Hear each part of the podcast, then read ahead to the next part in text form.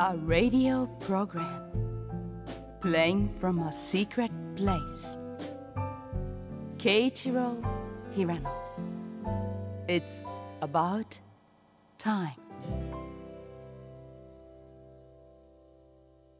ご機嫌いかがですか平野啓一郎ですトムセンヨコです猛暑続きの夏もね終わって新学期の9月ですけどもといっても大学生はまだ9月いっぱいまで夏休みなのかな、えー今月は19日そして20日の土日を含めると敬老の日国民の休日そして秋分の日と、まあ、休める人にとっては5連休となりますね。シルバーウィークと言われておりますけどもねお得な感じがしますが。はい。平野さんは相変わらず。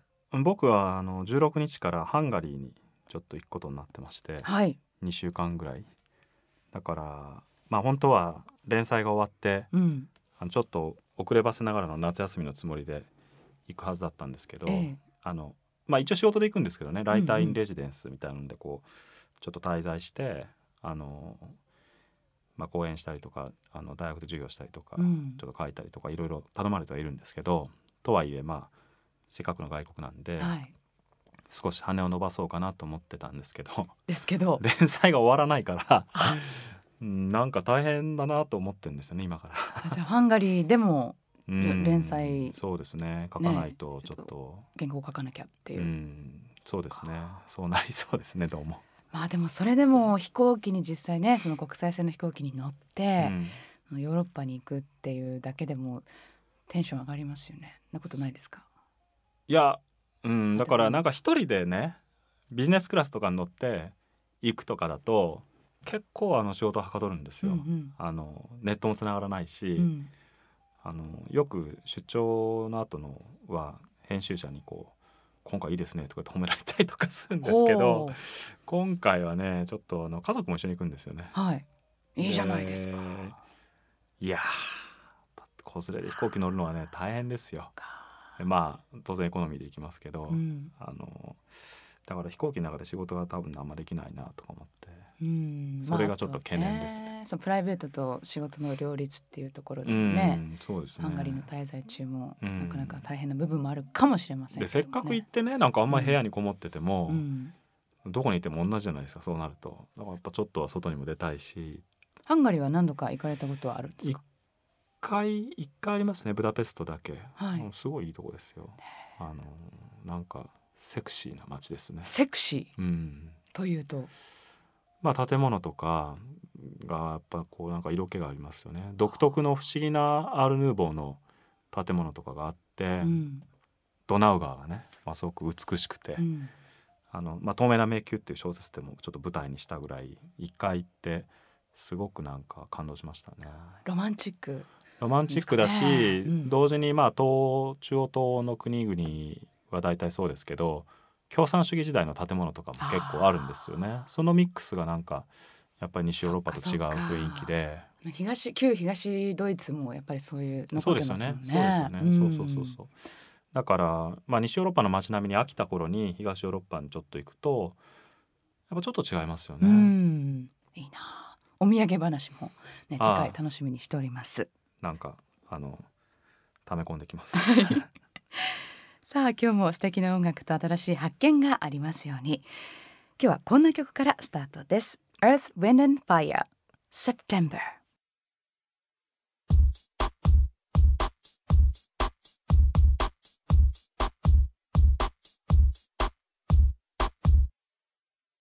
隙間から聞こえてくるラジオ。平野啓一郎のそろそろいい時間。改めまして平野啓一郎です。トムセン陽子です、えー先ほどお聞きいただいたのはもう名曲ですけども Earth, Wind and Fire September はい。ね。まあ9月に入ってセプテンバーっていうのも何のひねりもないじゃないかと思われるかもしれませんが、はい。この曲自体ってあの歌詞の冒頭はまああの9月21日の夜のことを覚えてる、まあ、今12月なんだけどっていう歌なんですよね。Do you remember ですからね、うん。えあの Now December ですからえね。Now December ですね。だからまあ12月にこの曲かけるべきじゃないかっていう説もありますけど、はい。あの結構ね僕はあの自分の小説の技法に近いものを感じるんですよ。あの現在形で書くんだけどそこから回想が始まってちょっとあの前の話になるっては。いいうのはい。よくそれであの編集者とはねあのここの時勢がうん。ちょっとわからなくなるとか言われて議論になることがあるんですけど、あ。でも時系列にずっと書いていくと9月の話書いて、ええ。そこから12月の話になってってなるとねやっぱすごくこう膨らんじゃうから、ーうん。もう時間12月の話から始めてちょっと9月の話思い出してみたいな技法はあ割と僕あの好きなんですけどね。ーそう言われてみると現在連載中の「マチネの終わり」もね、最初そうでしたよよくありますね。ね 僕の小説には。回想していくっ回てことなんですね。うん。うん。なんかねああの「アース・ウィンド・ファイヤー」ってねはい、あの僕音楽好きのいろんな人に、うん。人生で見た一番すごかったライブって何ですかってあの時々聞くことがあるんですよ。はい。で みんなそんな難しくて答えられないとか言うんですけど、ええ。結構ね全盛期のアース・ウィンド・ファイヤーがあの来日して武道館でやったライブっていうのをね上げた人が何人かいたんですよね僕の周りで。すごかったって言って。なんか人が消えるんですよとか謎のようなことをみんな言うから それが一体どんなライブだったのかよく未だによくわからないんですけどね。なマジカルショー的なもうんの要素も入ってるんですかね。多分リスナーの方の中で、へー。あ俺それ言ったよっていう人もいると思うんですけど、うん、ずっとそのことがなんかその人が消えたんだよっていう一言が 僕の頭の中に残っててどんなライブだったのか。な、ミラクル、うん。ハプン、うん。ねアルマッケオールスターズってよく来てますけども日本に。はいそれは何度か見たことあるんですけどね。あのもうトリビュートバンドみたいになってますから、そうですよね。なんかこの世代の人たち、結構メンバー変えたりしてあのちょうどタワー・オブ・パワーとかちょっと前来てましたけどね、インコグニートとか、うんうんうん。あのいろいろ来てますよね。ねえ。えー、78年のシングル曲「Earth, Wind and Fire」の「September、えー、まずはオープニングチューンとしてお送りいたしました。はい、さて、えー、先ほどですね、えー、平野さんは、えー、16日でしたっけ、はい。から、えー、ハンガリーに行かれるっていうお話でしたけども、えー海外から日本に来るというね、はい。えー東京の街を歩いてますと今年に入ってから外国人観光客の方々がすごい多いなというふうに、はい。えー思うんですが、はい。まあ都心のコンビニだったりドラッグストアとか、はい。えー家電量販店ね、えーいろんな言葉が言語が飛び交っているように感じます。で、えー日本政府観光局 JNTO の調べでは今年7月の外国人観光客の推計値一月で過去最高の192万人を記録。あ。また1月から7月の累計では1100万人を突破したということなんんです。いかがですかこれ。まあ日本に観光客っていうよりも最初に、まあ、東京の街を歩いているとっていうふうにおっしゃいましたけどねやっぱ東京と地方でその外国人観光客の遭遇率も随分と違うと思うんですよね。うん東京にいるとやっぱりすごくあの多いなと思いますし、うんまあいいことじゃないですかね。あの 外国人ともっと接した方がいいですよ日本人は。平野さんってどうですか？よく街でその道尋ねられたり外国の方からってそういう機会多いですか、うーんいや道尋ねられたりとかあんまりないですけど、うん。なんか銀座とかのにお洋服買いに行ったりするとね、うん。あの中国人の観光客とかどーっと買いに来たりしてるじゃないですか。はいはい。で僕それに対してなんかねネガティブなこと言う人たち嫌いなんですよ。はい。あのあなんか爆買いとか言ってね。爆買いとかこう行儀が悪いとかねいろいろ言う人たちいるじゃないですか。だけど、まあ、日本人だってちょっと前まではねヨーロッパとかで散々バカにされてたわけですからでそれのおかげでこう経済も潤ってるのに、ええなんかちょっとこう見下したような言い方するのは嫌なんですけど、うんうんあの店員さんがねあのそういう一行がバーッとお店に来てる時に、はいまあやっぱ中国語喋れる店員さんとかがあいあの応対してるでしょ？うんで僕が入ってきたらこの人日本人なのかな？中国人なのかな？って顔で挨拶しなかったりするんですよね。いらっしゃいませも何も言わなかったりして。ニーハオって言った方がいいのか、こんにちはっていうのかみたいなのでね、ええ結局何も言わないんですよ。はい。だけどね、うん。日本の店なんだから とりあえずは「こんにちは」とか「まあ、いらっしゃいます」とかね、はい。日本語でいいんじゃないかと思うんですよ。うんうん。で帰る時も買えばね「ありがとうございました」とか、そうですね。なんかついついこう日本人って例えばあの外観がいかにもヨーロッパ系の人とか見ると、うん。最初にこう「Hello」って言わなきゃいけないんじゃないかとかね。はい別に本当は「こんにちは」でよくって向こうも日本語喋れるかもしれないし、向こうが英語で話してきたらまあ付き合える範囲で英語で話せばいいと思うんですけどね。なんかそれがちょっとね、うん。どうなのかなと思いますよね確かに。今あのお話を聞いていて私もふっと思い出したエピソードがあって、あ今年の2月頃にですね北海道に一人でちょっと旅行に行ったんですけどえーその時に、うん、もう中国人の方もちょうど旧正月かなんかでもうドドッと押し寄せている状況で,、うん。で私が泊まっていたホテルうん。にあのついてですね入り口エントランスに入っていくと「あの熱烈歓迎」とかあもうものの見事に全部中国語で書いてあるんですよ。それどうなのかな私みたいな、まあ、日本人としてねそうね。だから。訪れる観光客だっているわけで。そうですよね。だからそそそうね。それなんか別にうんその国の言葉で迎えなくてもいいのかもしれないですようね。ん。すごかったんですよ。もううん。張り紙という張り紙。そんな貼るっていうぐらい。ホテルなんかねね。昔うん。あの、パリのノートルダム寺院に行くと入り口のところにいろんな言葉で「まあ、ビアンブニュー」っていうフランス語で書いてあったり「ウェルカム」って書いてあったりする中で日本語も書いてあって「あのよこそう」って書いてあったんですよ。ひらがなで「よこそう」って言って。で、まあ、ようこそのつもりだと思ったんですけど、場所横そうになってて、えでこんなのね日本語喋れる人いるんだからいっぱい、どうしてあのここに書く前にね誰かに行かなかったのかなと思ってたんですよね ずっと。はい。だけどねある時気がついて、えはい。あのちょっと日本語喋れるフランス人の人がね「うん。あのよこそ」って言ったんですよ。ようこそのこと。はい。であこの音から「よこそ」「よこそ」って書いたんじゃないのかっていうのにねあると気がついたんですまあどうでもいいことなんですけど。そうそうそうそそうっかそっか。だからようこそねうん移そうとしてまあ単に間違えたんじゃなくてうん「よこそよこそ」って言っててだから「よこそ」って書いたんじゃないかなと。そのもう聞いたままをね、うん。ひらがなに変換したってことですうん。ね。まあ今でもあるかどうかわかんないから、ええまあ、パリに行かれた人はちょっとあのちょっと注意してみてください。うん。ダム寺院の入り口もうないのかな見てみたいそれ。うん。まあでもいずれにせよその歓迎ムードを出すっていうのはね、はい、うんいいことだと思いますし、ね、えー日本をもっともっと知ってほしいなという気持ちはうん私なんかありますけどもね。なんかね、うん韓国ソウルとかに行くと日本語通じるホテルとか結構はい。あのまあ大きなホテルだとねあったりしていきなり日本語でこう迎えられると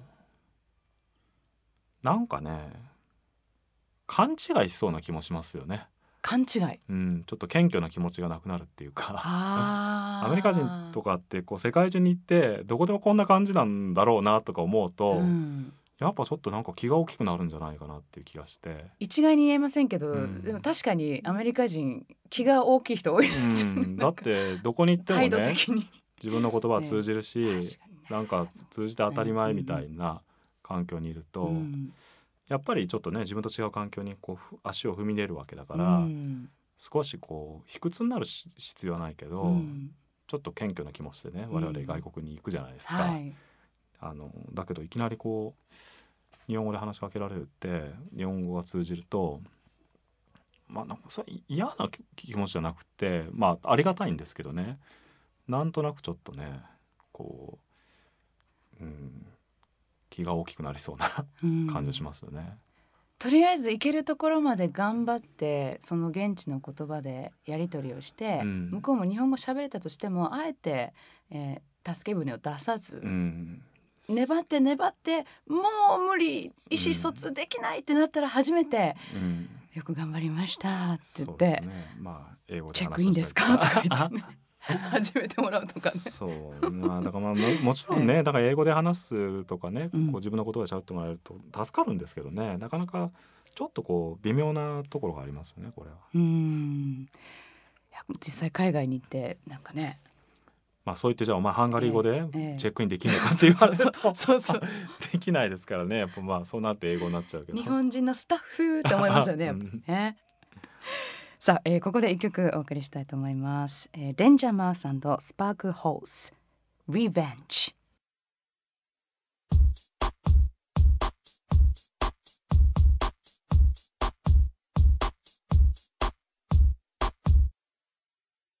お送りしたのはデンジャーマウススパークホース Revenge でした。デンジャーマウス、はい。知ってました？この曲というかこのデンジャーーマウススパークルホースは初めて聞きましたね。うなんかもともとはデビッド・リンチの映像とコラボする予定で、ええ。まあいろんな人が参加してあの作ったあのダークナイト・オブ・ザ・ソウルっていうアルバムなんですけど、はい。えーでまあそれでだからあのなんかジャケットとかもうん、あのそういう怪しげな ジャケットうのアルバムで、でもね結構あのいい曲がいっぱい入ってて結局そのコラボはデビッド・リンチとのコラボはなんか日の目を見なかったらしいんですよね。だけど CD は出ていてあのまあ今かけた曲ではあのフレーミンフレーミング・リップスがね、はいあのフィーチャーされてましたけど、うんなぜこの CD がうちにあるのかわからないんですよ、なぜかあったんですよね。うーん日本で送られてきたのかな。すかごい聞いてみたいです。まあいいアルバムですうんよ、これなかなか。 Danger Mouse 自体はねあのよく耳にするというか、うん。いろんなそのプロデュースもやってますしね。は U2 のそうそう「Songs of Innocence」プロデュースとか「そうですね Ordinary Love」っていう曲もやってたりとか、あとはねナールズ・バークレー、ねうんこれデュオでやってましたもんね「Danger Mouse and Sparklehorse」えー曲は2010年の作品「Dark Night of the Soul」から「Revenge」でした。さて、えー先ほどあの冒頭でね、はい。えーハンガリーのお話ししましたけども、はい。とてもその街並みが美しいはいセクシーはい。はいでロマンチックだっていうことでしたが、その視覚的なイメージを残す街の景観、うん。例えばじゃあ東京について、うん景観につついて思うことってありますか、うん、まあやっぱごちゃごちゃしてますけどね。でよく東京見にくいとかね言う人いますけど、うん。じゃあどうするのかっていうとなかなか難しいですよね。すごうんく政治権力がこう、あの近代化していく上中堅の時代に石造りのあの建物をわーってこう建てていってしまってた町はねあのパリとかみたいに、はい。まあ、ヨーロッパの国町小都市はそうですけどそれは残ってますけどね、うん。日本はやっぱ木造建築だったから、はい。その時代のものがどんどんやっぱりこう失われていって。うんその新しく建てるって時に結局じゃあ誰かがねその東京全体のそのデザインを誰かどっかの建築家に任せてやるとかね、うん。なるとね「おや俺は黄色い建物建てたいのに、うん。そのダメとか言われるのはこう侵害だっていう気持ちもわかるし、うん。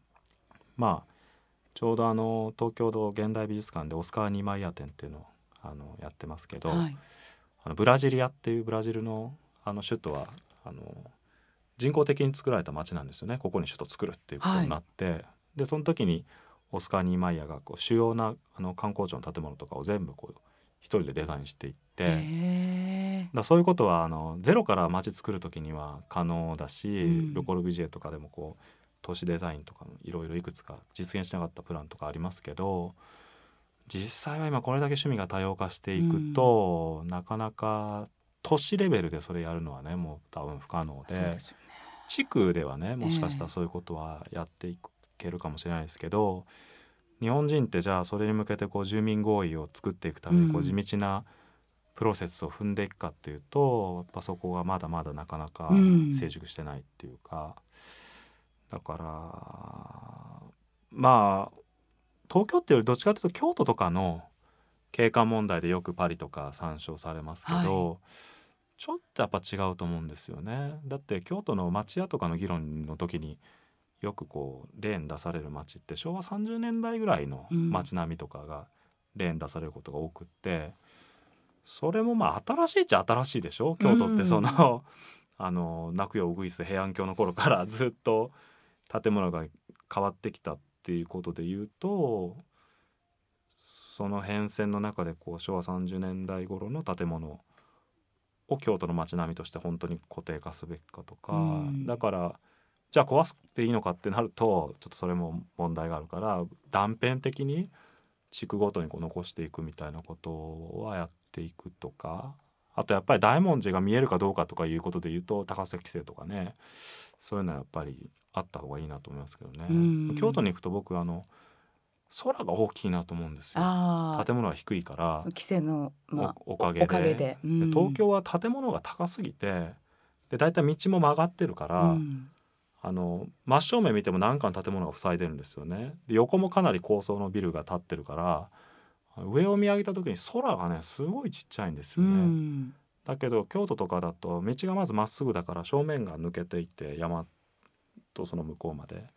で横を見渡しても建物は低いから、うん。あなんかこうやっぱ開放感があるなっていうのを感じていてそういうことぐらいはなんかできるかなと思いますけど、うん。だから東京は僕あの夜景が綺麗なのは建物の不揃いなこう色とか形が見えなくなってライトだけになるから東京って夜景が綺麗なんじゃないかと思うんですよね。ええ。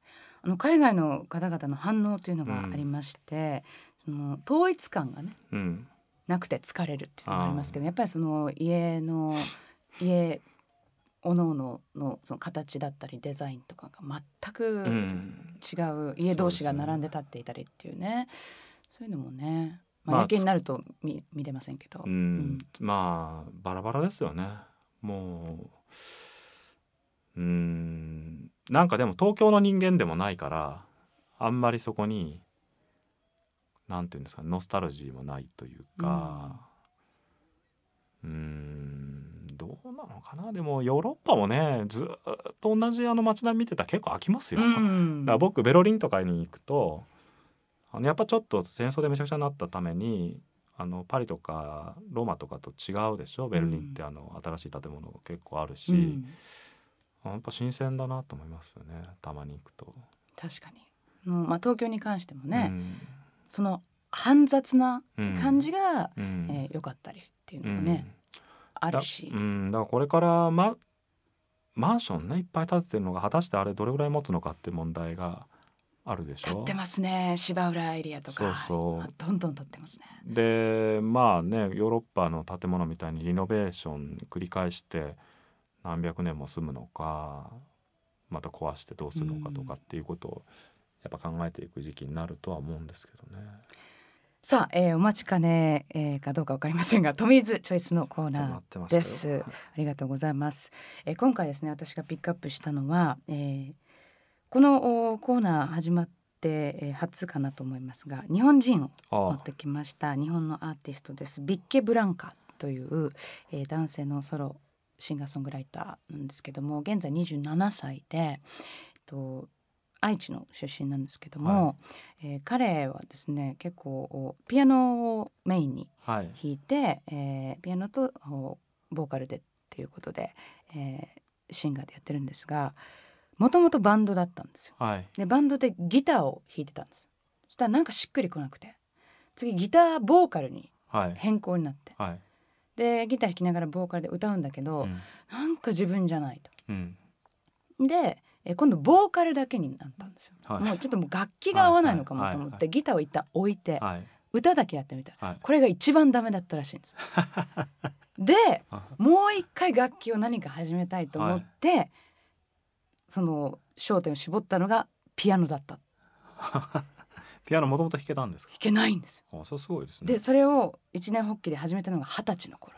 でまだ7年ぐらいしか経ってないんですけどもまあ素晴らしい、えーピアノさばきといいますかね。ピアノもの腕も、えーとても上達してってすごい上手ですしあとはそのミーカっていうロンドンのねアーティストがいるんですけども、この和製ミーカじゃないかとさえ言われてももしくは和製ベン・フォールズと言っても、いいかもしれないっていうね、えすごい聴くだけでハッピーになれる曲、えー見つけてきたんでぜひちょっと聴いてみてください。ーはい。えビッケブランカ Fabulous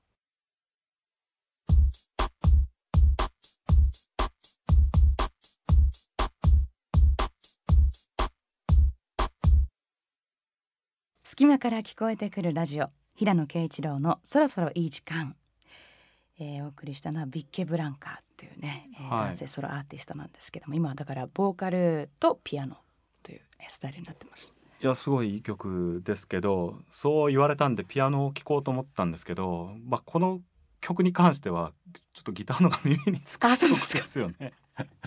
まあプロデュこれセルフプロデュースですか？そうですねあそうですか。ええグッドラックっていうあの最近出たアルバムなんですけどもうんあでもいい曲で。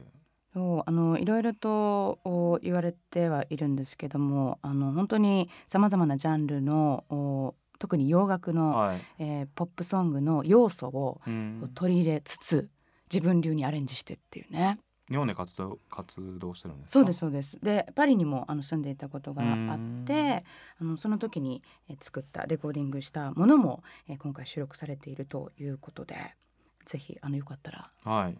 いい曲でした。アルバムもはい。お貸しするんで。アルバム いや買いますか アルバムタイトル何でしたっけ？ Good Luck です。あ Good。はい。はい。ビッケブランカ、えー Good Luck から Fabulous でした。はい。えー、変わっては77年発表のはいこちら、い、いですね。UFO Love to Love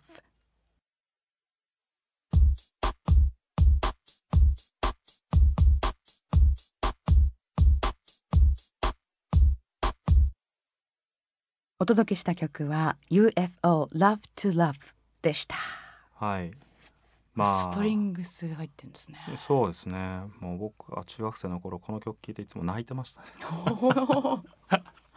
中学生のい頃で。かん響くものがねまあマイケル・シェンカーっていうですね、まあハードロックの世界でははい神様のように言われてるギタリストが、まあまだ22歳ぐらいなんですけどねこの頃は。そんなまだあのー若い時だったんいやなんだ。か最後のギタリスギターソロとかはい。もう感動的で、うん。ジャーンと終わるでしょ？大曲だったなと思ってもう一回聴こうと思って最初から聴くんですよね。でジャーンと終わるでしょ？大曲だったなと思ってもう一回聴くんですよね。リピートリピそしたらート。うんまあ当時隣の部屋が姉の部屋だったんですけど、あのなんか7回ぐらい聞くとねいい加減にしてくれと なんかねあの苦情が来てましたけどね それほどじゃあもう心底惚れ込んだあこの曲ですか？あこの曲よく聴いてましたもうですか。最後のねギターソロがもう感動的なギターソロなんですよ、乗っちゃって大丈夫ですか？ってうね。ん、このまああのギターソロまで買って。ください皆さん、なんかあまりにもその頃のこといろいろ思い出すからうんうんちょっと大人になっていくとちょっとだんだん聞聞きづらくなってきてしばらく聞かなかったんですけど、うん。最近なんかふとしたきっかけで聞いてあこれやっぱりいい曲だなと思ってもうハードロック私もすごい好きですけども、うん。まあどちらかというとイギリスというよりはアうん。メリカ系がうん。好きなんですが、あのたまにこういうねうん。バラードをやるじゃないですか、うん。ライブでもね、うん。モトリーとかもそうですけど、はいはい。はい途中の中盤あたりも,、うん。もしくは後半あたりでやるうん「ホームスイートホーム」とか、はいはい。うん、グッとくきますよね。やっぱでもね80年代のヘビーメタルとね70年代後半のハードロックってやっぱちょっと違うんですよね。あなんか特にイギリスのハードロックはセッペリンとかディープパープルとかのちょっと後の世代なんですよね、はい。微妙微妙に。10歳ぐらい年が若いはずなんですけど、なんかねやっぱこうすごく思い詰めていてこの人たちは。うんうん。で音楽理論を多分ほとんど知らないと思うんですけどコードも1度と5度のパワーコードばっかりですからね。あのほとんどセブンスも知らないような、うん。あのひギタリストはたくさんいたと思うんですけど、うん。まあ、知らないことないかもしれないけどどういうふうにそれ効果的に作曲の中で使うのかっていうのをあんまり理解してないような人も多かったんですけどそんな単純なあのーなんていうのかな作曲技法でねあのこんなに多くの人の心を打つ曲をねこの若者たちが作ってたっていうのがなんかね。マイケル・シェンカーもよく入りましたね。このバンドに。途中からね。彼はね16歳ぐらいの頃からもうあのスコーピオンズっていうバンドお兄ちゃんと一緒にやってて、えあのそれこそドイツのバンえドですよ。はいはいはい。まああの UFO っていうバンドにちょっとスカウトされて10代の時に入ってるんですよね。でまあギターの音は本当にいい音で、うん。歪んでるんだけどすごくこう澄んだ音っていうかなんか高音のギターこのギブソンのフライング V っていうギターなんですけど、あのチョーキングして一番高い音があの上の E の音なんですよね。はい。あそので必ず盛り上がってくると最後その最後にそのチョーキングをしてその E の音を弾くんですけどそれがねまた感動的なんですよ。はあフライング V は憧れる。あのまあ彼の代名詞みたいな。ギターでしたけどね。いやこのおギターソロもフライング V なんですかね。そうですね。やはりこの人はうん、えーマイケル・シェンカーそんなマイケルが在籍時の6枚目「Lights Out」えーから UFO の「Love to Love」でした。えーここでリスナーの方からいただいたメールご紹介しましょう。FM 岐阜でお聞きのラジオネームかなこさん。平野啓一郎さんのそろそろいい時間毎月楽しみにしています。ありがとうございます。えートムセンさんはドイツ語と英語ができるということですが平野さんは何語ができるのでしょう、えーどうすれば外国語をうまく身につけることができますでしょうか、えーちなみに私は今のところ日本語のみです。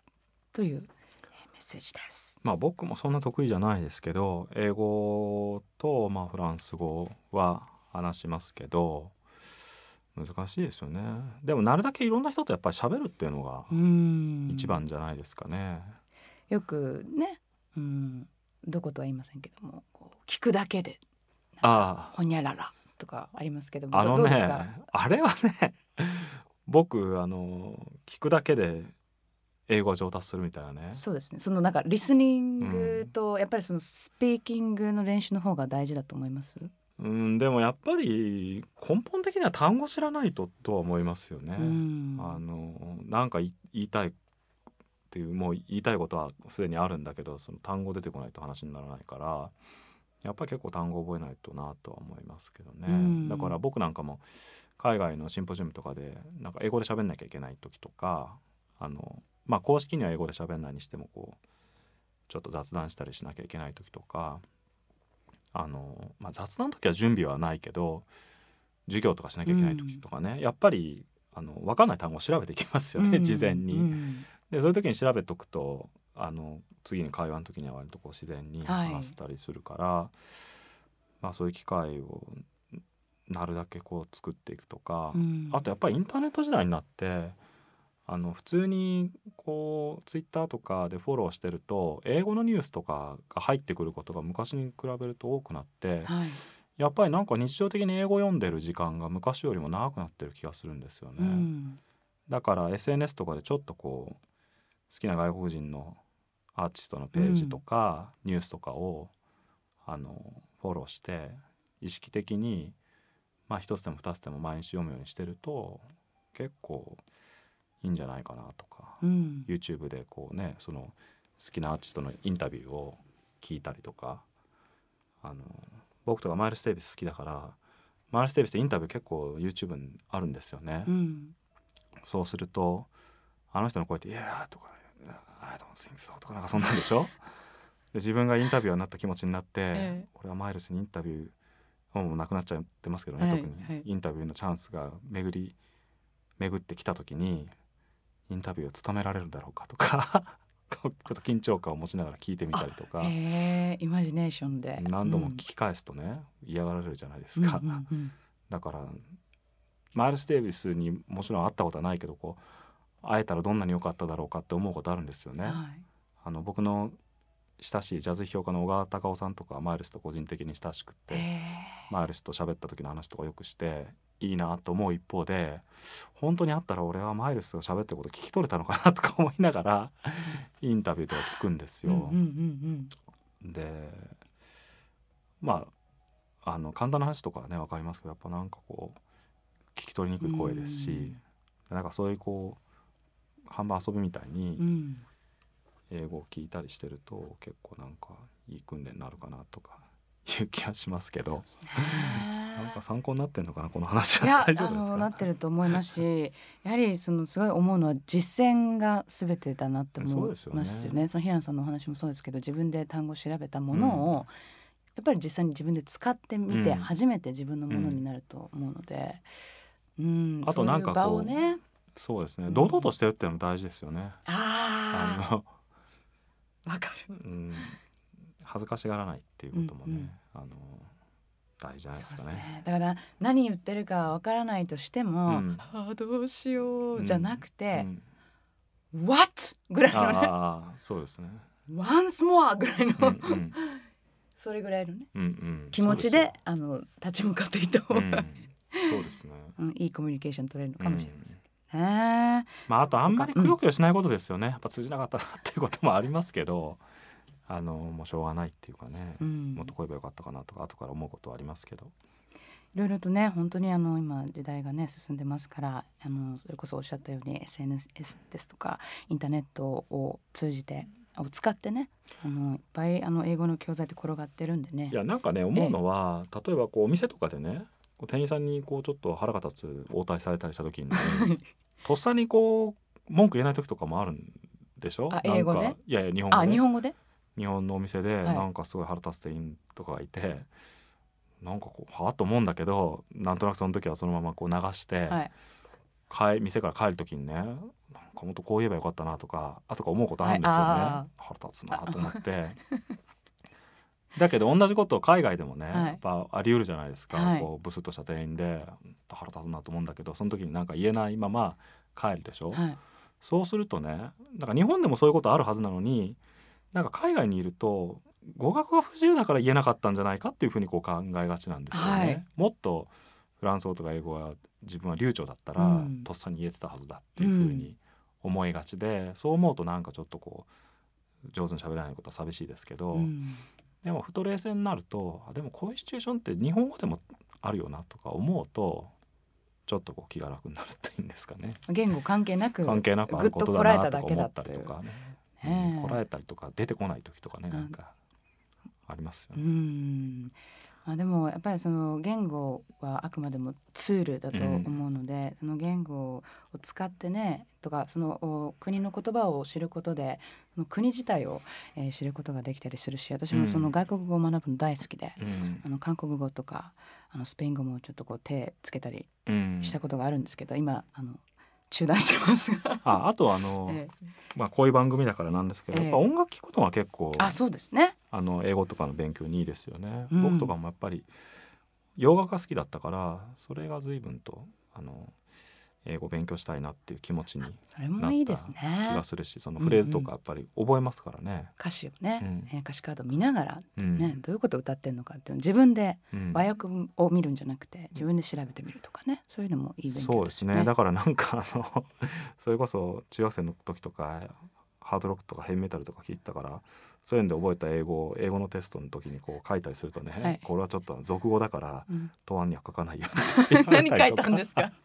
なんて書いたんですか？いやいろいろその違いがわからないから、まあ、成功するとかいうことをね書き取りで書かなきゃいけないとかメイクイットとか書あくといやなんかサクシードとかねなんかそういうことを多分ええええ答案は求めてるんだけど、うん。でもボンジョビの歌詞でメイクイットって書いてあったからなとか思ったりとかそういうことありましたけどね。でもそれをペケにする先生もねどうどうなのかなっていうね。ね。だって両方同じね正解ですから。そうですね、ええでもねあのやっぱりねあの外国人がというかあんまり喋れないくせに変にこう俗語みたいなのあ喋るのも良くないなと思いますよね。まあうんそのレベルの単語はどうかわかんないけどだから日本語を喋る外国人でもちょっと普通よりも少し丁寧ぐらいに喋ってる人の方がこう尊敬する気持ちになるっていうか。そうですね。いやつきませんね。ちょっとこうんの外国語の話ってね。えーでもかなこさんもぜひ、えーまずは英語からっていうところでしょうかね。えー頑張ってみてください。頑張ってくださいはい。では、えーここで一曲お送りしましょう。アストルピアソラカリエンテ。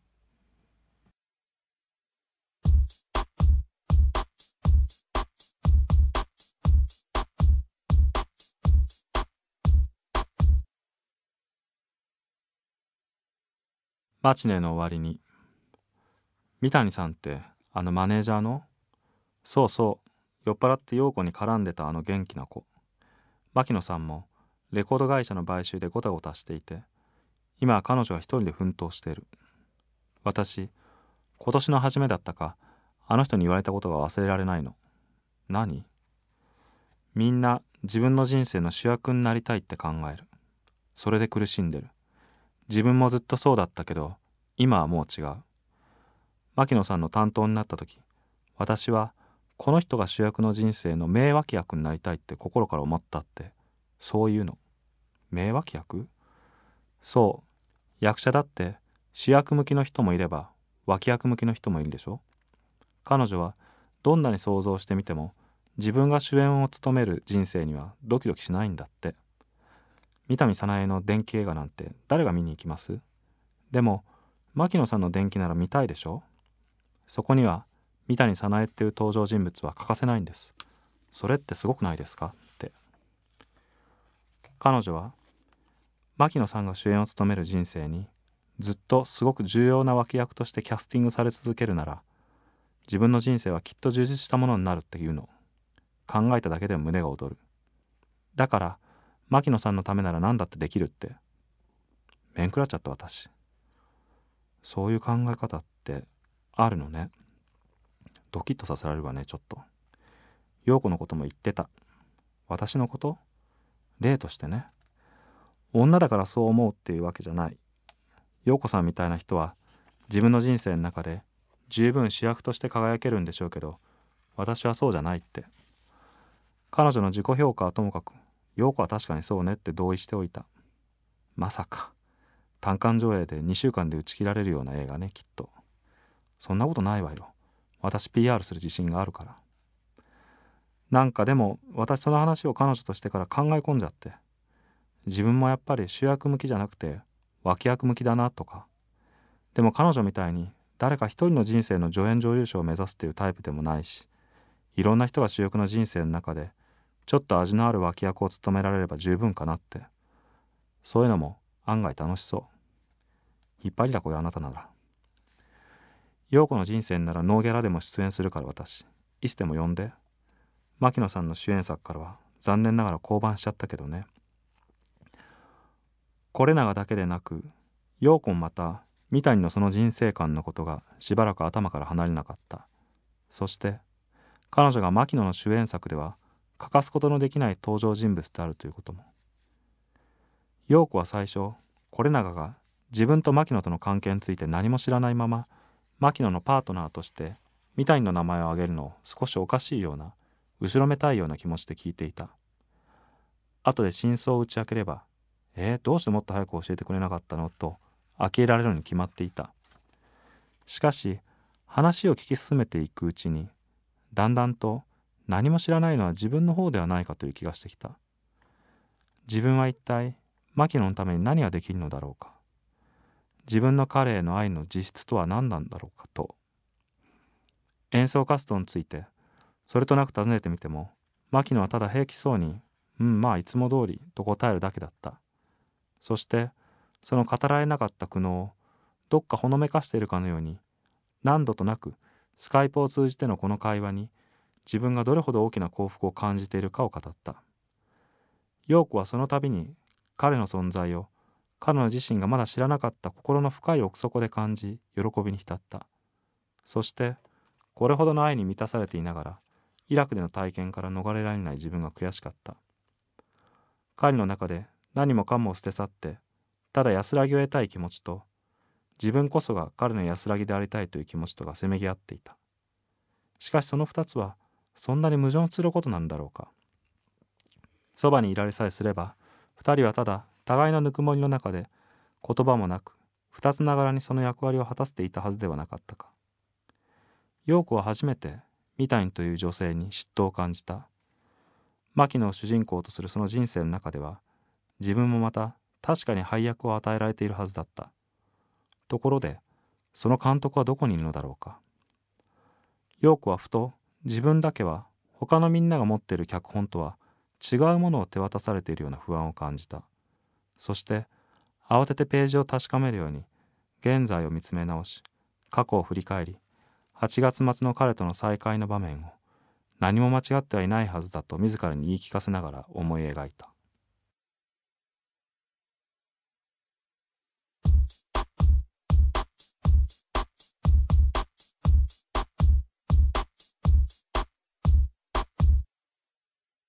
お送りした曲は正村清福田真一オリエンタルでした。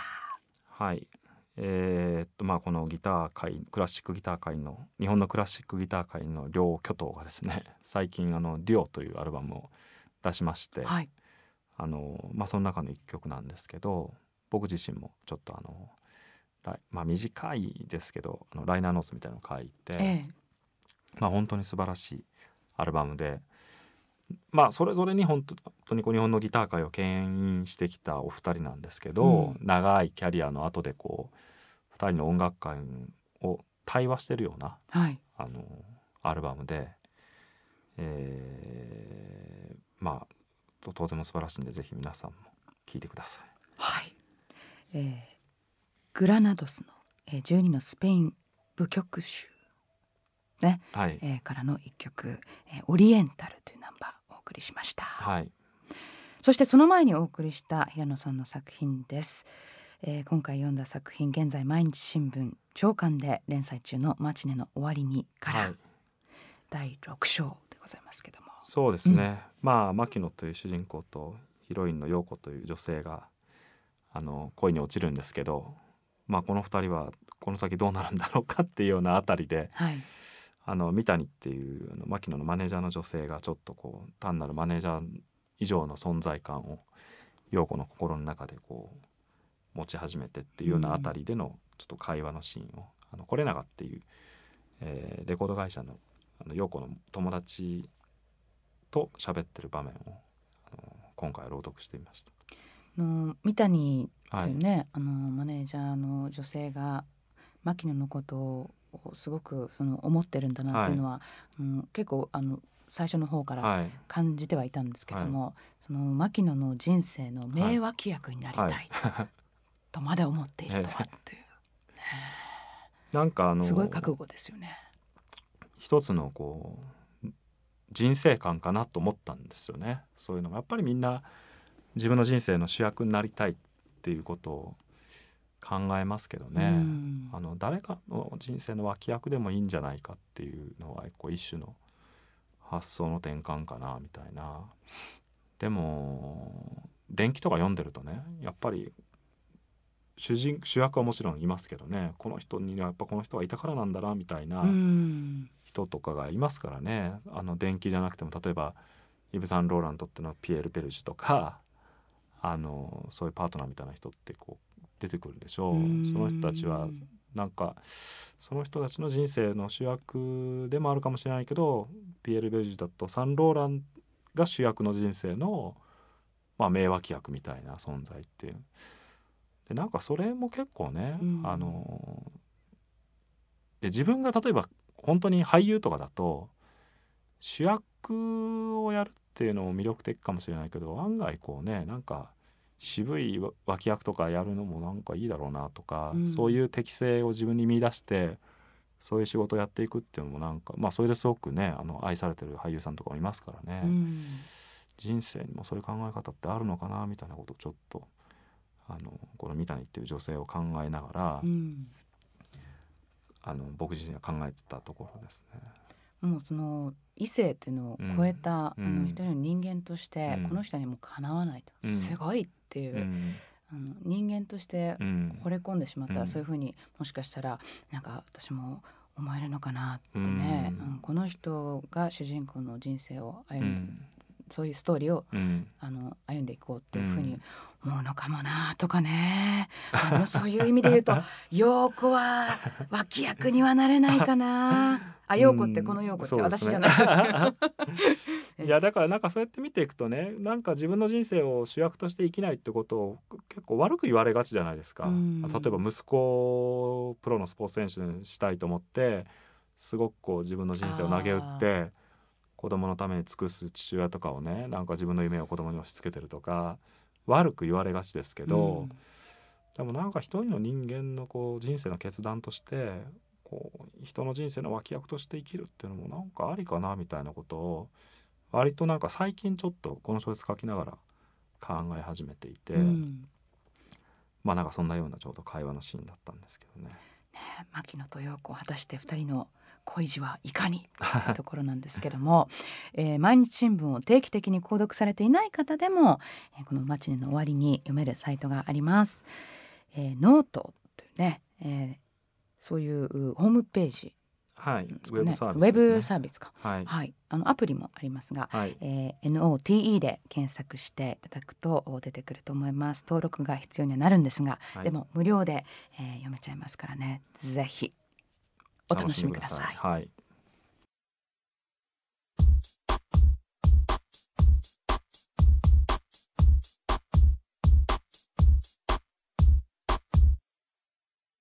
隙間から聞こえてくるラジオ平野啓一郎のそろそろいい時間いかがでしたか？平野さんはねもう何と言っても、はい。16日から、はい。えー、ハンガリーそうですね、えー、それまで頑張って働かないと。ーそうですよね。この連載もありますし、はい。実際にその向こうに行かれても仕事があったり、はい。で、えーご家族も一緒にってえいうところで、あまりもしかしたらゆっくりはできないかもしれませんが。そうですね、うん。まあでもやっぱこう気分を変えたいですよね。外国に行くとちょっとこう、あの日本と違った発想になるところもありますし。うん、ハンガリーだけですか？どこか今回はハンガリーだだけですねあのブダペストとあのちょっとそのそこから車で2時間ぐらいの,、うん、あの古都に滞在するんですけど。ちょうど多分あの平野さんがですね滞在されている期間に、はい。オクトーバーフェストが開催になりますよ。ドイツでは。あ9月のそうですね下旬中旬から下旬にかけてから、まあ、10月の初旬まで。あな何があるんですか？オクトーバーフェストってご存知ないですか？知らない。ええそこから？そこから？あのもう世界最大のビール祭りね。あバイエルン州のミュンヘンで、えー開催される。よくあの日本にも今入ってきてねオクトーバーフェストって別にあの10月じゃなくても、、あはいはい。いろんなところでやってますけども。でも9月から始まるんですか、9月のそうですね。で10月もかかってるっていうところで、はい。そうなんですよ。すごいですよ。あそうです何百というこうテントがこう街中に張られてそのテントの中でもうベンチ長いこう長い椅子とかがこう並べられてそこでもう知らない人たちと肩組んで。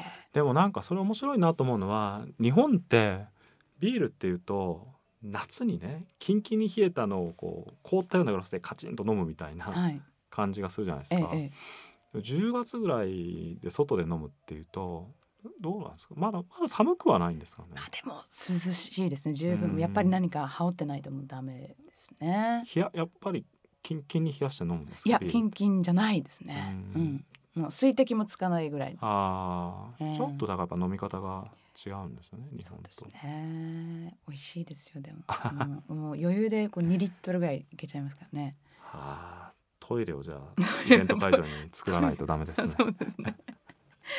とね、私もだからと言いながらもうオクトーバーフェスト自体は行ったことなくてですね。ああそうですか。そうなんですよ。いやミュンヘンにはいて オクトーバーフェストまがいあでもなんで臨場感たっぷりかというと、え中継するんですよ。だからドイツのどこにいてもそのオクトーバーフェストずーっとまあ垂れ流しで生 中継でそれを見ながら家でビールを飲んでました。なるほど。えー、なのでね、まあ、一度は行ってみたいなと思うんですけどもそっかそっかでもね、えー、ヨーロッパ気をつけてあありがとうございハンガリー行ます。かれてください。ははいい、トムセンさんは何か？私ですか？私はですね、えー、実家の神戸に帰るぐらいですかね。あそうですかはい。お気をつけて。それだけ。